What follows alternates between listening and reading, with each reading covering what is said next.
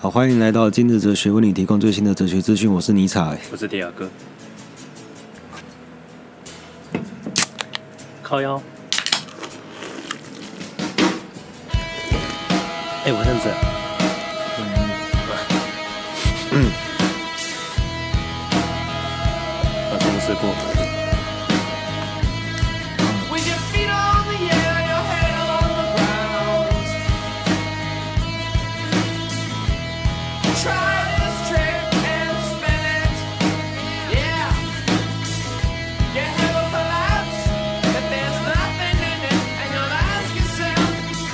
在主题开始前，我有我有个东西想要讲，因为我发现了有来给我刷一星的评价，我觉得这个可能我应该觉得这是常识，可是有些人可能还不知道，那我要再解释一下，一星是最不好的意思，五星是最好的意思，等你刷错了，你现在赶快回来及时修正，不然就会铸下大错。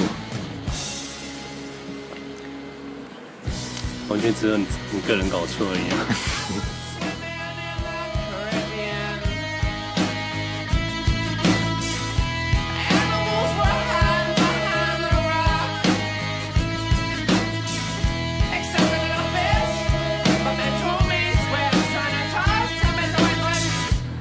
回想我我好介我介绍给我前同事，搞不好他跑来给我刷一星。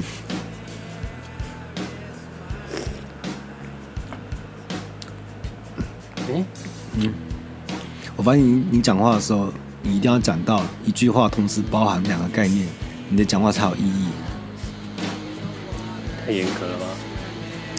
不然你一招两次才才有意义吗？对啊，而且你在这个谈话中造成一些影响跟改变。不然你只是一直发出声音而已。你 有没有遇见一种人是那种，你每次看到他，他就一直在发出声音？你不能这样，嗯，因为有些人不是有些人，人类本来就是要依赖很多废话来过生活的。你会发现，绝大部分生活中讲的话，大部分都没有意义。我知道，我知道。像我每次录的时候，我都觉得我讲的话非常高深，然后很有深度。里面充满这些独特的想法。当我重复听的时候，我发现是一群一些屁话。哎、欸、啊！不要再讲这种话，等下人家要跑来一心的。我是想说，是讲话当下，我觉得我自己很厉害。然后回去听的时候，刚好像这个人在讲什么，就跟那个录 录歌唱那个 demo 带一样，自己唱觉得自己啊歌声还不错，然后听录音带的时候感觉笑。可能是喇叭的关系啊，我绝对不是我的问题。嗯。啊，你有没有遇过，就是一种人，就是每次看到他的时候，有他的画面就会充满声音，他就一直不停在讲话。他自己形成一种 BGM 的的光环，就是都都是他的声音啊，他就一直制造一些声音出来。他是不是太怕安静？怕安静是代表。他怕怕一安静下来，他就开始思考。你讲话的时候不用思考，那你一不讲话的时候，然后大脑就开始开始运作。啊，我知道，跟小时候写作文的概念很像。嗯，作文就学啊，看写好空洞哦，好字好像还不到五百字，我们就开始用很多赘词，把、嗯、把整个稿子塞满。嗯，那些赘词全部都是废话。那我小时候蛮喜欢写作文的，是吧？我超讨厌的，因为我小时候我对我的。我的概念是，作文是要写给别人看的，不是为我自己而写。像你应该是，你是把你是把你把写作文当成写日记啊？那个本来就给别人看的啊，作文就是给别人看的。对，这样就变得很烦，我还要为了别人去。我觉得它造成一种错觉啊，好像是很隐私的东西，但其他不是，它就是要强迫你公开。它本来就是要公开的，而且你要政治正确。嗯，如果他是私人就没意义了。所以你父母才喜欢偷看你的日记，它意义就是你知道勾起别人的偷窥欲。像以前那个那个无名小站，不是文章可以上锁吗？嗯，感觉就是我写一个很重要的事情，密码是零零零零。你要不告诉你密码？我们今天来讲不工作，因为你常你常常听到人家会抱怨说不想上班，可真的有人实践吗？没有啊，根本就没有。不是实践的人都可能都在家里吧，我没看到。但是我我就觉得没有人敢这样做。没有人突然说：“我让我辞职，我不想干了。”那几个月前我在看一本书，叫做《那个不工作为什么我们该停手》。后来我在想，不然试试看看，不然试试看不工作会怎样？反正当做个社会实验嘛。啊，今年五月的时候，我刚好就半自愿的被迫离职，也就是说我不想工作，那工作刚刚也不想要我。你听起来是个很棒的 timing。对啊，我就离开了嘛。然后离开之后，我还是要接一些案子啊，有可能写文案或做影片什么之类的案子。虽然不是什么困难的工作，但是大家都多少会有一些压力啊。就如果你是一个有责任感的人，就是还是会有工作上的压力啊。那我觉得这个实际上没有达到实质的不工作的意义嘛。我要是全然的没有压力，完全的自由，所以我就完全不工作。你是不是很羡慕能参与基本薪资社会实验？没有没有，我觉得那个注定失败。很注定失败。嗯。我先说好处是什么？是爽，是真的是爽，就跟大家想的一样，睡要爽，整晚不睡到白天，那样很优雅去吃早餐，然后去笑那些早上起床上班的人，还有平日出门就可以避开人潮，你想吃的餐厅啊，也不用排队，而且平日搞不好还比较便宜，像有些住宿可能平日就比较便宜嘛，还可以悠哉在酒宴上欣赏这些不工作的人，不对。赶着上班的上班族。啊，对啊，没有那个是早上的事，我现在下午了。不过我发现平平常在外面活动的人比我想象多很多，人家图书馆都满的。我们只以为街上可能早就空了，没有人。我没有来，人好多。我想说是怎样，这些人都不用上班吗？还有优越感都没了。而且卖弄一下我们的悠闲都无处发泄，就看那个悠闲人就很不爽。我靠！那再来就还有很多时间可以陪猫玩嘛，因为猫好像也看得出来你很闲，所以它整天就黏着你要拍拍。以上就是全部的优点了，就这些。嗯，全部的好处就是这么少。听起来没有限。只是有些人会说你不工作，我们不是应该要要体验自由吗？对啊，体验从劳动力解放的的感受。对啊，以前工业时代那时候人大家可能会幻想啊，要是未来有机器可以取代我们这些劳动力，我们人那不就解放自由了？没有吧？嗯，没有吧？啊都过两三百年了，我们还达不到，而且我们现在 AI 好不容易才兴起，我们人类焦虑的却是 AI 会不会抢走我们的工作，我以后就没饭吃。我觉得这是被取代啊！如果你的劳动力被那个取代，但是你的思想也被取代的时候，那你存在价值是什么？我觉得好像看反了，应该是因为以前人想要让机器来取代人类，是为了解放人类，可我们是被奴奴役太久了嘛？现在说一不工作啊，我们机器把我们取代掉。我们人类不需要被奴役在劳动力底下，因为我们走入资本主义了，走入资本主义就不会什么说啊，好像我那个劳动力被取代之后，我的工时就会减少吗？不会，因为你现在的工作变成你要去创造更好的服务跟更好的产品，那这什么叫更好的？这更好是由资本主义来定义的。我们不满足需求，我们制造需求，所以你永远不可能休息啊，因为你要持续精进你所谓的更好。我没办法像手冢治虫画的那种未来，没办法，因为我们生产都总是过剩，这个也没有让我们社会停下来啊。我们会因此工时变少吗？没有啊。啊，就是我觉得就是什么是全然的无压力啊？就有人说你没工作，生活还是要有重心啊，要有规律啊，安排运动什么的。但我跟你讲，这是违背我的初衷啊，因为你要完全没事，没有压力，没有责任，不用对任何人负责，甚至不用为自己负责。你想做什么，直接去做。对，应该是要达到，嗯，你所有事情只凭你的兴趣出发去做，那达到一个空的境界。你会做某件事情，一定就是为自己的兴趣。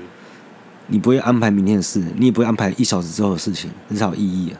你感觉像太空中漂流，在虚无之中感受不到一丝意义。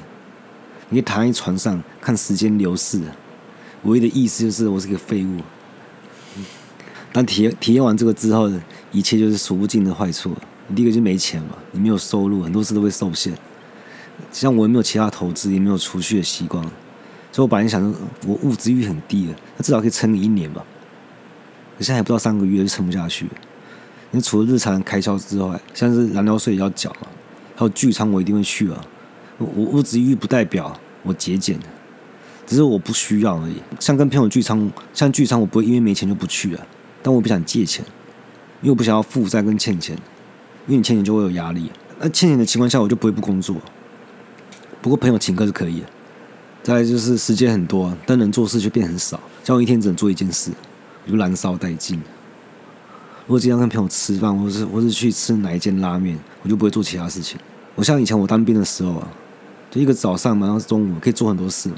你早上起床之后就要早点名，然后可能还要带到大部队，那踢正步，唱军歌，那集合不知道干嘛，然后做运动，然后就开始操课，一直到中午干超多事情的，你觉得不可思议啊？但我现在觉得很不可思议，我现在自信变超低了，可我真的没事可以做啊。这样不是很亏吗？感觉时间缩短很多，少别人很多时间。但是你过得很优雅。然后我就一直在想啊，工作到底为了什么？还有什么是工作啊？人为什么要工作？先回答这基本三个问题嘛，我才去工作。我就想起来小时候家里有本故事书啊，就讲蟋蟀跟蚂蚁的故事。就是蚂蚁都是很辛勤在工作，然后存了很多很多粮，然后它就要过冬了。就蟋蟀整天就是无所事事，他就没有准备，他就没办法过冬，他最后就冷死了。我还记得那个画面，他本来想去跟前面的一户人家求援，结果发现里面的屋主是蚂蚁，然后他认为说蚂蚁辛苦那么久，他不想去破坏。我看完小时候看完这个故事，说我的感想是说，看好了，蚂蚁也太冷血了。而且而且蚂蚁到底是为了什么？那它革命是怎样？可能又要开始辛勤的工作一整年，然后要过冬，只是为了过冬，它过冬也没干嘛。搞不懂。他们可以在屋内看着屋屋外的蟋蟀说：“啊，明年我不会不会像他这个样子。”这是他的乐趣吗？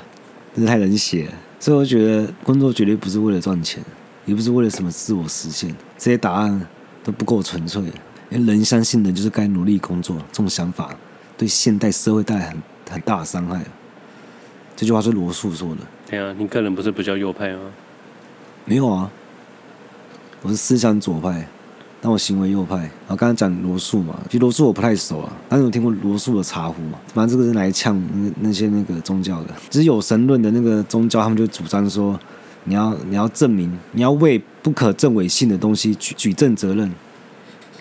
这件事很荒谬，就像罗素说啊，火星跟地球之间漂流一个茶壶，没有人可能证明它是错的，但是很荒谬嘛，所以他是在驳斥那个怀疑宗教的不可证伪性的举证责任。嗯，你自己无法证明存在，为什么要证明别人他不存在？但我记得他不是无神论者，他应该是不可知论者。而且感觉你说你自己是不可知论者的时候，比较没那么冒犯，就是还是会有一些什么泛神论者、自然神论者。宁可信其有不是很像吗？对啊，他这个就是谁也不冒犯的一个说法。只是虽然我我不知道他存不存在，甚至我也不知道我相不相信他，但我相信他存在。只是他可能跟我没有任何关系。对啊，我没看过有这么打安全牌的。但我自己，我自己也是一个不可知论者。可是我不是为了打安全牌。大家相信的东西都不一样，可是我们尊重各自人他自己相信的东西。对啊，基本上都是需要在。就是我尊重个人意识嘛。对，嗯。然后我在想工作这件事情的时候，就是那到底什么叫工作？因为欧洲在进入工业时代之前啊，就以前他们叫专员经济，所以你一起工作的人都是家庭成员或邻居。他们一起工作，所以所谓的工作伦理就是亲情伦理啊。但进入工业时代就不一样了嘛，你变成一大群陌生人，一起到同一个地方一起工作，就出现个新的人际关系叫同事。那所以说以前的工作伦理是家庭伦理，没有区分。但新的人际关系的工作伦理就不一样，像大家都要一起离开住的地方，你又不能在家里睡到醒嘛，移动到工厂工作，这样守时就变得很重要。所以守时啊，就变成基本的教条。那勤奋也变成美德，它不是变成不是个性，它是个美德。因为你勤奋加班，可能薪水就比较多，或者你可能会升迁啊，那你有成就感，别人也尊重你。所以勤奋变成是一个美德了。回答前面的问题，为什么我们到了现代了资本主义了，我们社会变得更好，但我们工时却没有缩短多少？因为我们就要追求更好的产品跟服务嘛。所以勤奋的重要性降低了，可是你增加利润的重要性提升了。增加利润不单纯靠产品跟服务，而是行销包装嘛，或是我们教育消费者，我们制造他的需求去满足他，但是会让人变得没有选择，会让我们误以为我们有选择。什么叫更好的生活？以前剥削我们劳动力，现在剥削我们思想。那什么叫更好的生活呢？资本主义的本质就是逐利，你放任人的本性欲望去去逐利，一定达不到他们一开始预期想要的理想。但你希望别人帮你选择吗？就他真的，他各方面都比你好，他做的选择都比你还明智，你也你也知道这一点，但是你还是交给他选择。我觉得，我觉得人都会接受，因为选择给人的压力太大，太困难，太困难，太多障碍，压力非常的大。我觉得。钱这个东西存在很奇怪，而且钱给予我们给予钱的权利跟力量也太大了吧？对啊，其实那时候尼采就预期到这一点。钱会延伸了很多问题啊。哦，会质疑质疑钱的人不止我们，像很多科幻片，他们会把把文明非常先进外星人，那他们会塑造成他们的文明制度里面钱这个概念是不存在的。他们会认为人类使用钱是非常落后的概念，所以我们对于钱的质疑绝对不是只有我们。他们觉得很没必要吧？就感觉你定了很多规则，然后再然后再命令大家去遵守，这套系统很没必要，对吧？而带来很多问题啊，而几乎所有问题都是有钱发生的。你为什么觉得宗教很烂？你为什么觉得政治很烂？你为什么觉得记者很烂？都是因为钱啊！他们也是为了点击率嘛，也是为了钱啊！没有钱，这些是怎么运作呢？只要人跟人之间没有钱的关系，我们关系就会变得很不一样。我认为为钱做事就做不好，不是做不好，啊没那么好。但你要做到最好，就不是为了钱，绝对不是为了钱。不是像电影早期电影它，我们会觉得早期电影。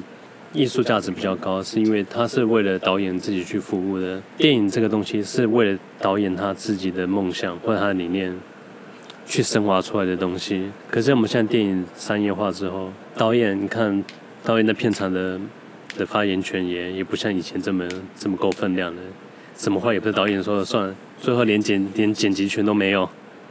你是在不爽天能延期？就觉得照诺兰的个性，他应该七月就直接上了。讲像最顺风顺水，就是诺兰吧，虽然奥斯卡很讨厌他，可是他受到大众跟市场的肯定，我觉得应该也够了。因为我们为什么不颁个奖啊？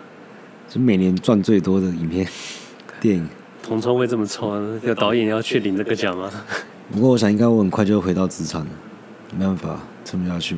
好，今天差不多这样子了，拜拜。